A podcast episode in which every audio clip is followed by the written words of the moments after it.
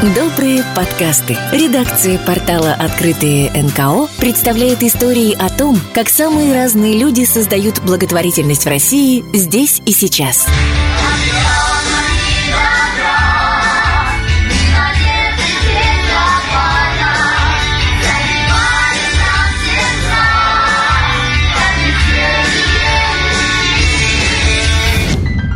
Как лечит музыка, знают в Оренбурге. Благодаря инклюзивному вокальному проекту люди с аутизмом впервые преодолевают барьеры в общении и дружбе, а кто-то начинает говорить. Впервые за 44 года. Как Евгений, который четыре десятка лет общался с этим миром только жестами, пока не попал в проект к некоммерческой организации «Росток Оренбуржья». О том, как в регионе помогают людям с ментальными нарушениями, про силу музыки, рисования, силу сцены рассказала руководитель организации Екатерина Костра оно социальной помощи детям взрослым создала я, Костра Екатерина, потому что я мама многодетная четверых детей, и старшие ребята, близнецы, им 22 года, это молодые люди с тяжелыми ментальными нарушениями, инвалиды первой группы пожизненно. Преимущественно раз. Дмитрий у меня тоже не разговаривает. Вот. Михаил э, ну, тоже очень сложный в поведении, хоть он и говорит, но да, такой коммуникации, которую мы с вами поддерживаем, ему очень далеко. Ближе уже к 18-летнему возрасту я стала понимать, что у них э, школа закончилась, они ходили у меня в коррекционную школу, но таких детей принято было обучать на дому. Это, конечно, достижение мое как родителя, что ребята у нас социализированные, стали обучаться, хотя они грамотные. Потом они закончили техникум тоже. Раньше таких детей у нас в области в техникуме не учили. А, но сейчас, благодаря вот этому опыту, уже у нас такие дети обучаются в техникумах на рабочей зеленой зеленого строительства. Вот когда уже все это закончилось, программа, мы поняли, что дальше в нашем Оренбурге ну, ничего нет для ребят. И вот мы их социализировали, социализировали до 18 лет. Потом они перешли из статуса ребенок-инвалид в инвалид с детства.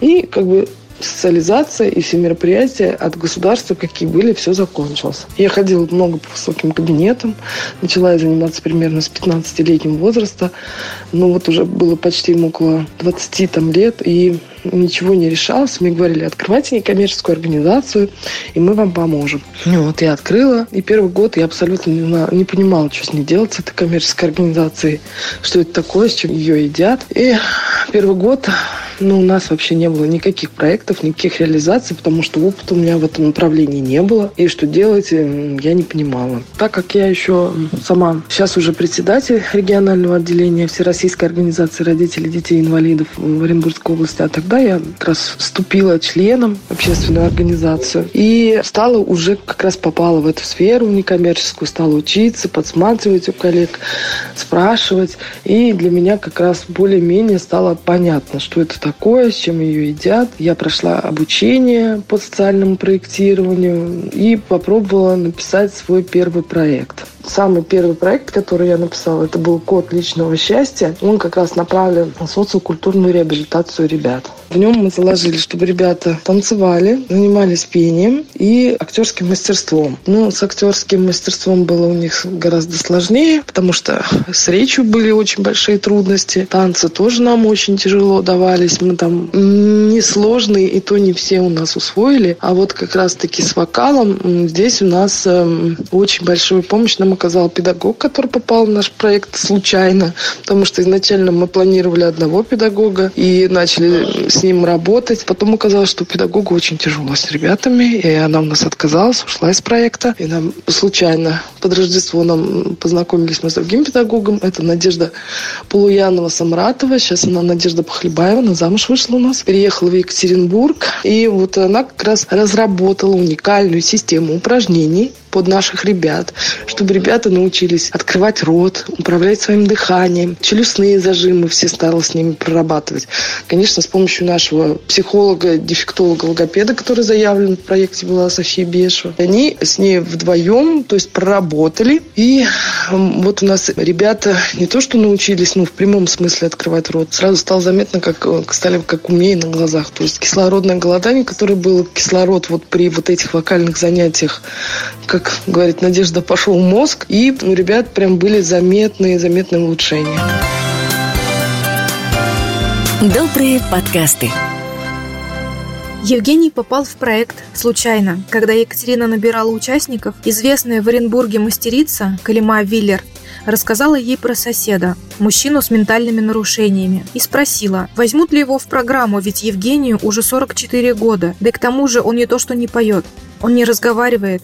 Код личного счастья Евгений попал – и это полностью изменило его жизнь. Он стал тоже ходить к нам на занятия, но он не говорил от слова совсем, да, у него только гласные звуки, и он этого стеснялся, он рот просто так не открывал. В основном он все показывал жестами. Надежда Константиновна начала с ним активно заниматься. И вот именно благодаря ее методике он, во-первых, перестал стесняться открывать рот, он стал выходить на коммуникацию, и у него появилась вера в себя. И не только гласные буквы, но и согласные, он стал стараться выговаривать. Конечно, за 44 года язык там окостенел, но все равно он стал стараться. А еще почему это все произошло? Потому что вот этот проект «Код личного счастья», он у нас стал победителем регионального этапа «Меняем мир вместе».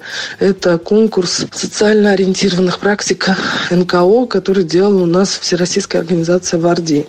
Почему этот проект победил? Потому что у нас ребята, которые вот стеснялись, понимали, что они не такие, тяжелой инвалидностью, они у нас стали выступать. То есть вот мы с ними занимались в проекте, готовили концертную программу, потом начали выходить на разные такие теплые площадки. Это КЦСОН, то есть соцзащита Северного и Южного округа. Потом в библиотеке имени Крупской выступали, то есть маленькие площадки, где у нас подходили бабушки или такие же инвалиды, как мы, говорили, ой, спасибо, ребята, вы классно, вы хорошо выступили.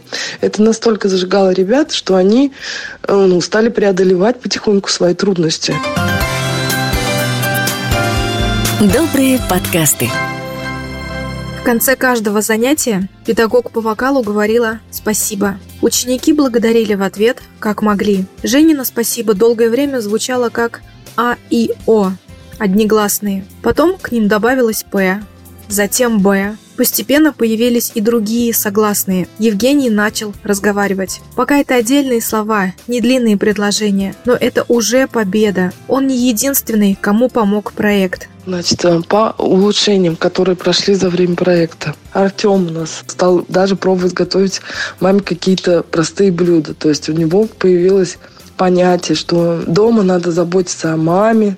То есть, а раньше он как бы этого не понимал и стал сейчас маме помогать по дому. И это очень ценно для мамы. Она отмечала это. И по своему сыну Михаилу я могу отметить, что Михаил лучше стал вступать в коммуникацию. Если раньше он нам просто какие-то фразы из фильмов, из каких-то мультиков, вот так с нами разговаривал, и мы не могли понять, хочет он есть, спать, у него что-то болит. То есть э, на прямые вопросы он никогда не давал ответ. В течение проекта он не только с нами стал вот впрямую разговаривать, да, коротенькими фразами, два-три слова, но это были прямые ответы. Он даже освоил телефон и начал нам звонить. То есть, когда я там занимаюсь с младшими детьми или папа, когда отъехал, он ему, алло, пап, алло, пап, привет, хочу есть. Вот, допустим, он может папе позвонить, папа мне перезвонит, а я в другой комнате. Он в прямую коммуникацию не может выйти, а по телефону для него это стало доступно, и как-то он смог пользоваться этим. Это тоже ну, для нас большой прорыв. Я хочу, чтобы ребята всегда были заняты. Я не хочу, чтобы мы жили от проекта к проекту, и поэтому я приняла решение организовывать мастерские, за счет которых центр бы смог существовать. Тем более вот в конце прошлого года нам все-таки выделили помещение. Помещение нам выделили достаточно большое. И сейчас мы, у нас, конечно, вот социокультурные занятия приостановлены, потому что у нас идет упор сейчас немножко на другое, на художественные там, направления, на флористический дизайн. Сейчас мы активно новогодними подарками занялись. Конечно, мы хотим это все монетизировать. Мы занимаемся стабилизированным мхом, и гипсовыми композициями, и эко-дизайном, дизайн у нас там есть, и вот шерстяные всякие украшения из шерсти, и подушечки, и новогодний ассортимент. Все это мы, конечно, продаем на ярмарках, и на всех ярмарках у нас ребята сами приходят, сами участвуют, сами пытаются продавать, конечно, при нашей помощи, но все равно они уже не боятся выхода в общество, они не боятся коммуницировать, контактировать, они себя непосредственно ведут, и это очень здорово. То есть кто нас вообще знает, два года назад, даже моего сына, кто знает, это просто совершенно другой человек. У нас работает пять мастерских. Это ткачество, флористика, валяние. Мы делаем украшения из шерсти. Эко-дизайн. Мы работаем с мхом. Сейчас мы готовимся еще к открытию зеленой мастерской. Это сити-фермерство. А еще у нас э, фильц разные украшения вот мы делаем, сувениры. Сейчас у нас очень хорошо идет проект поддержанный фонда президентских грантов. Флористы дарят красоту, реабилитация лиц с тяжелыми ментальными нарушениями, в том числе раз через творчество. И в рамках этого проекта у нас организованы занятия в художественной мастерской. И у нас уже, то есть уникальные результаты. Планы у нас самые простые. На своем примере доказать, что труд инвалидов может быть востребованным. Наши ребята нужны себе прежде всего и нужны обществу. Я думаю, каждый человек независимо от нозологии, независимо от заболевания, независимо от того, болен он или здоров, он просто сможет поверить в себя, в свои силы. И это ну, как бы наше главное достижение, наш такой лейтмотив. Верь в себя, и все получится. И, конечно, наша задача транслировать наши практики на весь регион, на все области, где еще нет занятости ментальных инвалидов. Добрые подкасты. Редакция портала «Открытые НКО» представляет истории о том, как самые разные люди создают благотворительность в России здесь и сейчас –